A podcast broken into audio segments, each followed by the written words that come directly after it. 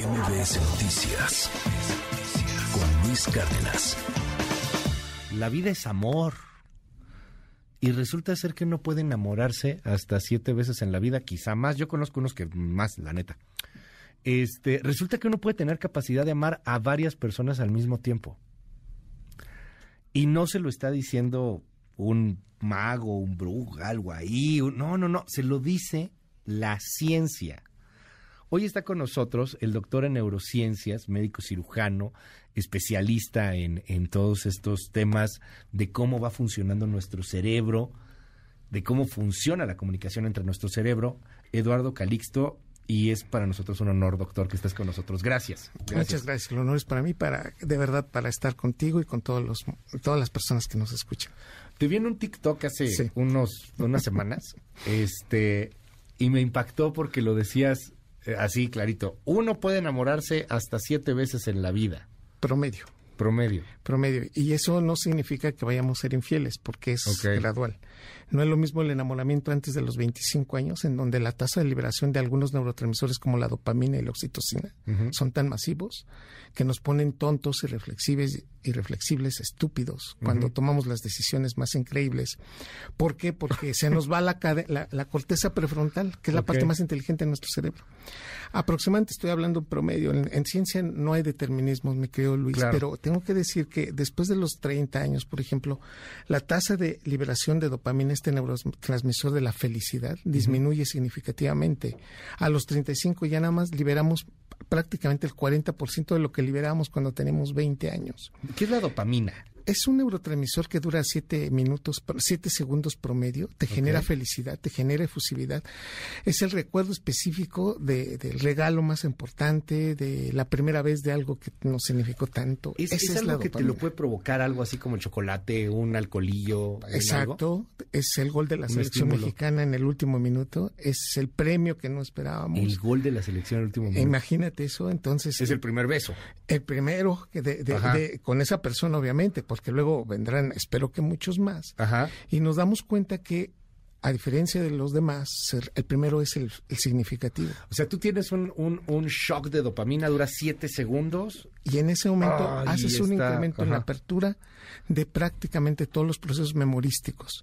Okay. La memoria entra mejor cuando la emoción es muy fuerte y la dopamina es significativa, para lo bueno y para lo no tan bueno. Ahora, por eso producimos mucha dopamina, nos dices, antes de los 30 muchísima. Y por eso nos enamoramos antes de los 30, de los manera 20. totalmente absurda. Imagínate, un muchacho de 17 años en este momento se ríe al día 320 veces al día. Uno, uno, de 300, uno de 17 años. Se ríe. Se ríe. O sea, cuando te ríes es más o menos dopamina. Es pura dopamina. Y ahora imagínate. Se me hace que yo tengo mucha. Yo no, bueno, imagínate, nosotros ya te iba a decir, este, porque sí. el comentario es después de los 50, no te ríes más de 80 veces al día. Okay. Es promedio, digo, Ajá. tampoco habrá quienes sigan sí. en esa tasa, pero voltea al papá y se está riendo el hijo con el meme y le dice, mira, es que este sí. meme está formidable y el papá se le queda viendo y dice, no, ten hijo, le regresa el celular, a tu edad ya trabajaba, no, ¿no? Mira, me, ha pasado, es... me ha pasado eso que de repente digo, ¿por qué se están riendo? No entiendo no esto. No entiendo, o sea, ¿por qué? Porque la tasa no, de de chaborruco ahora sí. De dopamina bueno, es muy fuerte sí. y entonces te, te, te contagian y esto es un proceso que todos los seres humanos, independientemente en qué parte del mundo lo llevamos, por eso los enamoramientos de las primeras veces son tan intensos, los primeros días, y hay quienes dices, yo tengo un amigo, no lo voy a quemar, uh -huh. de mi edad. Saludos, Cin amigo, que no, que estás quemado. Años, se va a casar otra vez por tercera vez con okay. una muchacha que le lleva casi 20 años. Y lo veo, y lo veo tan feliz y digo, Ajá. bueno, te volviste a enamorar este proceso de verdad nos quita, nos reduce. Él le lleva la 20 años a la muchacha. A ella, okay. sí, por uh -huh. supuesto. Pero se entiende porque es una de las etapas más hermosas en donde, si no hubiera este proceso uh -huh. de liberar tanta dopamina cuando ves a una persona, uh -huh. tenemos un cerebro de casi 4 mil millones de años de evolución. Tenemos okay. una corteza cerebral tan inteligente que tomamos decisiones tan, impres así, tan impresionantemente perfectas. Fíjate, tomamos 2.160 decisiones al día, promedio. 2.160 podemos tener 48 pensamientos por minuto. Por minuto. Este tipo de cosas, yo lo único que impacto es, si nosotros fuéramos tan inteligentes siempre, uh -huh. nos quitaríamos la capacidad de equivocarnos. Uh -huh. Y de equivocarnos dos veces si quieres con el mismo error. Uh -huh. La dopamina nos hace quitarnos todos esos filtros y entonces quedamos totalmente embobados con la persona y decimos, aquí está mi futuro. Tú decías en tu conferencia que el cerebro humano no está programado para ser monógamo. Biológicamente no. ¿Es por la dopamina también? Es parte de la dopamina, es parte de los procesos de oxitocina que llevamos y en consecuencia este proceso se construye más con la prefrontal. Nos combino este modelo de amor que hoy tenemos, que vivimos, de te invito, este, salimos, comemos, es casarte, los hijos, familia, todo. Es relativamente nuevo como especie. No, esto no ha venido con nosotros, lo hemos construido. Te detengo ahí por un momento porque sí estamos bien problematizados con el ahora. No, nunca entendemos. O sea, nosotros de repente como que no entendemos que somos parte de una historia evolutiva. Sí. Más o menos, ¿cuántos, ¿cuánto llevamos los humanos en el planeta? Más o menos 250 mil años. 250 mil años. Sí. O sea, no 4 250 mil años. Sí. no 4 mil millones como lo este, Pero 250 mil años es un friego de tiempo. Y sí, no, no siempre fue la cosa como, como la vemos hoy día. Hoy, hoy podemos ver que es mi casa, es mi coche, es mi familia, nos respetamos. No, eso antes era, me gusta tu cueva, me voy a meter ahí, mato a, te mato a ti, me quedo con tu esposa, veo que hijos se quedan conmigo. O sea, dices, esos son las cavernas, sí, por, supuesto. Había civilizaciones, pues también poligámicas, hay todavía. Totalmente. Pero en algún momento había mucho más este, civilizaciones poligámicas. Que por usos y costumbres tú vueltas y dices, ¿cómo es posible que se viva? Si hoy nos vamos a Islandia, son ellas las que llevan la relación al frente y te dice, quiero tener actividad sexual contigo. Oye, pero nos acabamos de conocer hace 10 minutos. No me importa. O sea, ¿Dónde dices? ¿En Islandia? Islandia. Entonces nos vamos a Islandia, primero se tiene actividad sexual y después se conocen el modelo mexicano, el modelo conservador, no, latino. No, nos queda esto. Entonces, lo que quiero decir es que tenemos una neuroquímica que la adaptamos y que hacemos tantas cosas por momentos y decimos, ¿en qué momento amé a esta persona? Pues en un proceso de enamoramiento que dura en promedio tres a cuatro años. Cuando se acaba este enamoramiento es cuando viene el cuestionamiento. ¿Qué hice? ¿Por qué estoy con él? ¿Por qué, por, qué, ¿Por qué dije sí a todo? ¿Porque se acabó la dopamina? Porque disminuye. Está el bajón de la dopamina. Luis, déjame te digo, nada más por un chiste. Yo puedo contar el mejor chiste del mundo. Se eleva la dopamina y dices, está buenísimo el chiste, qué bárbaro. te lo cuento tres, cuatro, ocho veces me dices, Luis, oye, Eduardo Calva, me acabas de contar el maldito estúpido chiste ocho veces. Pero fue buenísimo, sí, pero ocho ya no. Sí, pero ya, sí, la, la Desensibilizamos. La dopamina es tan maravillosa, nos genera tanta felicidad, pero mata neuronas. ¿Dónde venden la dopamina? Sería maravilloso, pero no. Fíjate, para el paciente con Parkinson, pues lo que le falta es dopamina, por ejemplo, en una parte del cerebro que se ah. llaman ganglios basales. ¿Y eso tiene que ver con el asunto de la temblorina y que estén Porque el control. Entonces, cuando le damos medicamentos para, para la atención, no les podemos dar dopamina porque no pasa la, la barrera hematoencefálica, no la atraviesa. Y entonces tenemos que dar medicamentos y eso paulatinamente primero genera un estado de fusividad, luego psicotiza y eventualmente cambia el proceso de, de la enfermedad, pero también de las emociones. Con todo esto, yo les digo, pues produzcamos dopamina, música, ejercicio. Luis, no me lo van a creer, pero dice, para eso les da dinero con la a los investigadores de neurociencias. para que nos digan que escuchemos música. Sí, para quitarte los zapatos, pisar el, césped, y es una liberación de dopamina con endorfina, que tu cerebro lo premia tanto y dices que esto, esto es lo que me faltaba el sentirse querido, el sentir, el, estar en una conversación amena, libera muchísima dopamina. Déjame hacerte, a ver, está abierto el WhatsApp ¿eh? para todo nuestro auditorio, ya lo sabe, 5571 131337, va de nuevo 5571 131337. Dime algo, doctor. Eh, y esta es pregunta moral, entonces va a ser interesante hacer esta pregunta a un científico, porque no hay determinismos en la ciencia, ni tampoco se trata de la moral, cada quien tiene visiones distintas al respecto, pero hay personas que preguntan, entonces ser infiel es justificable por la dopamina? ¿No debo de sentirme culpable por ser infiel? Fíjate, podríamos decir, es que liberé tanta dopamina y libero tanta dopamina que yo tengo ese, digamos, proceso de interaccionar. Si uno lo explica biológicamente se escucha muy fuerte, ¿no? Sí. Pero tengo que decirte, yo nada más eh, rapidísimo digo esto. El reloj biológico de una mujer es más corto que el de un varón promedio. Si seguimos el proceso biológico, el gen de los varones está para tener tres o cuatro hijos con diferentes mujeres esparcir tus genes. O sea, los genes son egoístas y biológicamente queremos estar, el gen quiere estar más y diversificado. las mujeres son quienes escogen. Okay. Y tienen mayor selectividad para escoger. Y hay un proceso biológico que escoge. Por lo tanto, biológicamente no estamos hechos para ser monógamos, pero lo hemos construido desde el punto de vista psicológico y social y nos ha convenido como especie. Es algo de las pocas cosas maravillosas que hemos tenido como especie que hemos hecho también que sí nos ha convenido. O sea, construirlo así. Y ser monógamos por necesidad, pero decir, me, me conviene. Okay. Y soy inteligente en la medida, y somos más monógamos en la medida que más corteza prefrontal tenemos. Oye, nos preguntan, queremos saber más de dopamina, neurociencia. Sí. ¿Hay libros para legos, para personas como nosotros que no entendemos este asunto así técnico? O sea, ¿cómo le, claro, ¿cuál recomiendas? Yo recomiendo un libro que se llama El cerebro humano. Rita Carter es la autora. Ah, ok. Es maravilloso. Es un libro que tú puedes ver las figuras uh -huh. en activo del cerebro y explica. Cada dos hojas son un capítulo, imagínate. Okay. Desde lo más básico hasta lo más complicado. Nos preguntan aquí en el WhatsApp las luces este Sí. entiendo que son estas luces que como que parpadean este, Sí. no son por las luces las Sí. luces sirven para eh, estimular dopamina No, no. Las luces no, pero sirve más, por ejemplo, el hecho de estar sentado con alguien y que te diga tu nombre. Es algo maravilloso. neta El hecho de escuchar nuestro nombre, que es una, es una frase, es una palabra que te, que te dicen desde que eres pequeño. Eso genera una gran actividad neuronal. Y el hecho que te hablen y que te digan, hola Luis, automáticamente llaman poderosamente tu atención. Y la manera como lo fraseamos se llama prosodia.